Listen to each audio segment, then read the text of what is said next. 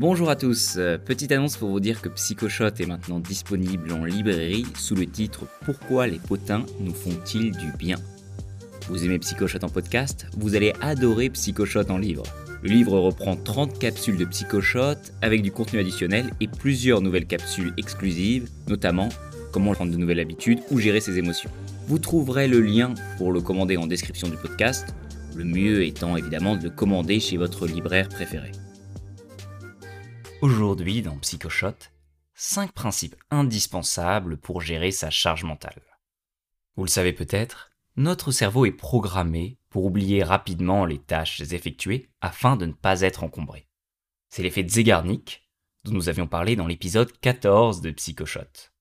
En revanche, tant que nous n'avons pas terminé notre tâche, notre cerveau va la garder en mémoire et continuer à travailler inconsciemment dessus. C'est notamment pour cette raison que nous avons parfois d'excellentes idées sous la douche ou dans un bar après la première gorgée de bière. Notre cerveau a continué à y réfléchir sans que nous n'en ayons conscience. C'est exactement ce que vous vivez au quotidien quand vous avez des dizaines de tâches en cours aussi bien professionnel que personnel. En tant que psychologue, je suis régulièrement des personnes qui cumulent un métier exigeant, dans lequel elles font constamment face à des urgences, avec une vie personnelle pleine d'obligations. Résultat, au travail, alors qu'elles ont des dizaines de choses à faire, il n'est pas rare qu'elles pensent aux tâches domestiques qui les attendent chez elles. Et quand elles arrivent chez elles, leur cerveau continue à penser à toutes les tâches qu'elles n'ont pas achevées dans la journée. Un manager me confiait tel quel j'ai l'impression que mon cerveau est 100% du temps en sur-régime. Ce sentiment de fatigue cognitive est communément appelé la charge mentale. Cette charge que nous portons chaque jour est facteur de stress et peut même, dans certains cas, conduire à l'épuisement. Vous le savez sans doute, dans la société française, les femmes indiquent en moyenne avoir une charge mentale bien plus élevée que les hommes. Ce n'est pas très étonnant car, selon l'INSEE, on observe qu'en moyenne, les femmes effectuent plus de 64% des tâches domestiques et 71% des tâches parentales dans un foyer. La gestion de la charge mentale et de la concentration sont peut-être parmi les sujets les plus importants des prochaines années. Plusieurs études montrent une augmentation phénoménale du stress et une chute drastique de nos capacités d'attention. Il est donc important de faire évoluer notre organisation personnelle pour faire face à un environnement qui devient de plus en plus anxiogène. Cette thématique ne peut évidemment pas être couverte en un épisode, mais nous allons commencer par des conseils pratiques pour se protéger un maximum des effets délétères de notre charge de travail. En fonction de vos retours, nous explorerons d'autres sujets connexes, la concentration, l'art de faire des pauses, la méditation ou la gestion de tâches. Des sujets fondamentaux pour gérer sa charge mentale, et surtout, se sentir mieux au quotidien, que ce soit au travail ou dans sa vie personnelle. Allons-y pour 5 principes clés pour gérer notre charge mentale. Premier principe, vider notre esprit quotidiennement et se protéger des distractions. Deuxième principe, réduire sa liste de tâches chaque jour. Troisième principe, devenir monotâche. 4. Faire des pauses efficaces. Et 5. Adopter un rituel de déconnexion. Principe 1. Vider notre esprit et se protéger des distractions.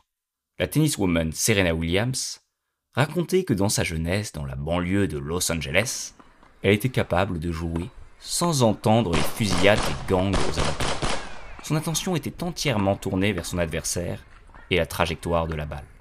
Malheureusement, n'avons pas tous l'énergie mentale de Serena. Sans parler des distractions extérieures, nous sommes sans cesse perturbés par nos propres pensées qui font irruption au pire moment.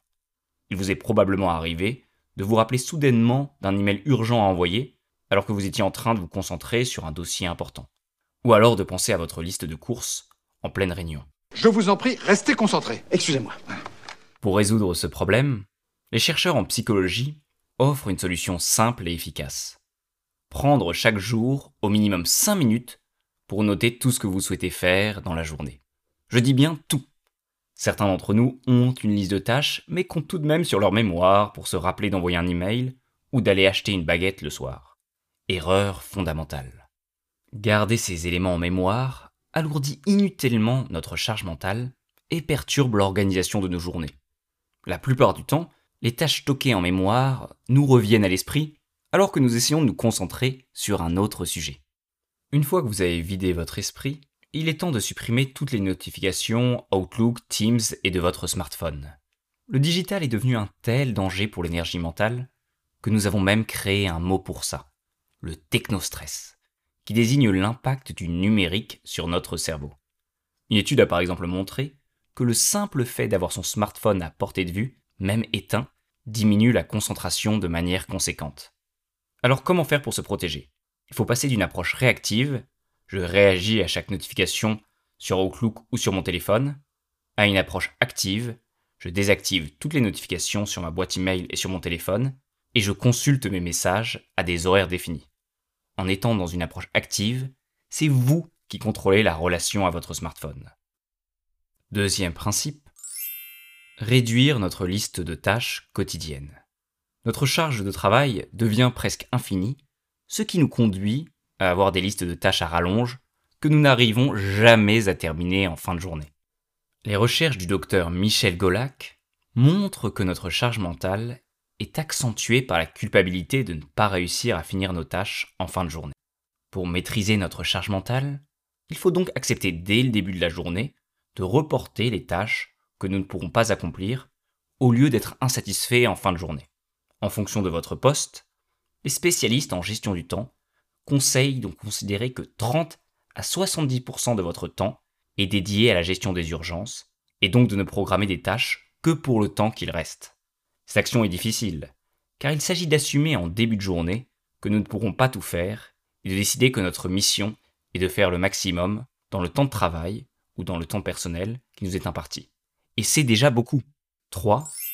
Devenir monotâche. Travaillez-vous en mode multitâche? Lorsque vous devez rédiger un document, vous arrive-t-il de vous interrompre pour lire un email ou répondre à la question d'un collègue par chat? La plupart des gens travaillent en réalisant plusieurs tâches en même temps, car ils pensent allier ainsi réactivité et efficacité. Nous ne sommes pas programmés pour être multitâches. Ni vous, ni moi, ni personne. À chaque fois que vous changez de tâche, une petite partie de votre attention reste bloquée sur la tâche précédente pendant plusieurs minutes. C'est ce que l'on appelle le résidu d'attention. Il faut entre 5 et 20 minutes pour effacer son résidu d'attention et être pleinement concentré sur notre nouvelle tâche. Si vous travaillez en mode multitâche, la durée pour effectuer une tâche peut être supérieure de 25% par rapport au même travail effectué en mode monotâche. Concrètement, sur une journée de 7 heures, cela fait presque 2 heures de travail en plus. Pour renforcer notre efficacité, la priorité est donc de nous focaliser sur une tâche à la fois. 4. Faire des pauses efficaces. Il existe deux types de pauses. Les micro-pauses, qui ont une durée inférieure à 5 minutes, et les pauses classiques, qui durent autour de 15 minutes. Concernant les micro-pauses, il est recommandé d'en réaliser une toutes les demi-heures pour alléger votre charge mentale. Un des exercices les plus efficaces pour votre micro-pause est la minute en pleine conscience. Il s'agit de fermer les yeux et de porter votre attention sur votre cycle respiratoire. Sentir l'air froid qui passe par vos narines à chaque inspiration et l'air chaud qui ressort à chaque expiration. Pour faciliter l'exercice, serrez votre poing à chaque inspiration et laissez votre main se détendre à chaque expiration. Tout cela pendant juste une minute. La meilleure manière de gérer votre journée de travail est également d'adopter la technique du sous-marin. La technique du sous-marin consiste à alterner des périodes de travail avec des micro-pauses de manière extrêmement rythmée. Il existe quatre étapes. Première étape, plonger. Il s'agit de sélectionner une tâche que vous souhaitez traiter, par exemple rédiger votre rapport d'activité, puis ensuite de déclencher un compte à rebours de 30 minutes. Une fois que ces 30 minutes sont écoulées, il est temps de passer à la deuxième étape. 2. Remonter. Faites une micro-pause de 5 minutes. Pratiquez une minute consciente ou marchez en écoutant une musique relaxante ou en prenant un verre d'eau. 3. Plongez à nouveau. Je vous conseille de faire 3 à 4 cycles plongée-remontée avant de passer à la dernière étape. L'escale. Faites une pause de 15 minutes pour prendre du recul. Dans l'idéal, il est bon de s'oxygéner en allant marcher à l'extérieur ou en pratiquant un peu d'exercice. À la fin de votre escale, prenez quelques minutes pour parcourir votre liste de tâches avant de vous replonger dans votre travail. Les témoignages des personnes qui arrivent à pratiquer le sous-marin pendant au moins deux heures dans la journée sont unanimes. cette pratique a changé leur vie. Ils sont à la fois plus efficaces, mais aussi bien mieux en rentrant chez eux le soir. 5. Adopter un rituel de déconnexion. Une fois que notre journée de travail est finie, il est indispensable de se déconnecter complètement. Pour cela, désactivez toutes les notifications professionnelles sur votre téléphone. À chaque fois qu'une pensée liée à votre activité professionnelle fait irruption, notez-la, puis dirigez votre pensée sur une thématique agréable en dehors de la sphère professionnelle. Vacances, projets personnels, films, etc. Si vous êtes en télétravail, rangez votre ordinateur, car la vision d'un objet lié au travail risque de vous plonger inconsciemment dans vos tâches. Tim Ferriss, un auteur qui a analysé la routine des plus grands entrepreneurs, comme le directeur de Netflix, le fondateur de PayPal, ou des champions, comme la joueuse de tennis Maria Sharapova, montre que 80% d'entre eux ont un rituel de déconnexion pour clôturer leur journée de travail. Méditation, séance de sport, lecture du journal, etc. L'objectif est de créer un sas de décompression entre la journée de travail et la sphère personnelle. Ce type de rituel réduirait les pensées invasives liées au travail. Maintenant, à vous de jouer pour appliquer les 5 principes. Chaque matin, videz toutes vos pensées dans votre liste de tâches, puis supprimez toutes les distractions en désactivant les notifications et mettez votre smartphone hors de votre champ de vision, derrière votre ordinateur par exemple. 2. Réduisez votre liste de tâches en prenant en compte le fait que vous serez mobilisé pour des urgences. À l'impossible, nul n'est tenu. Ne soyez pas trop ambitieux. 3.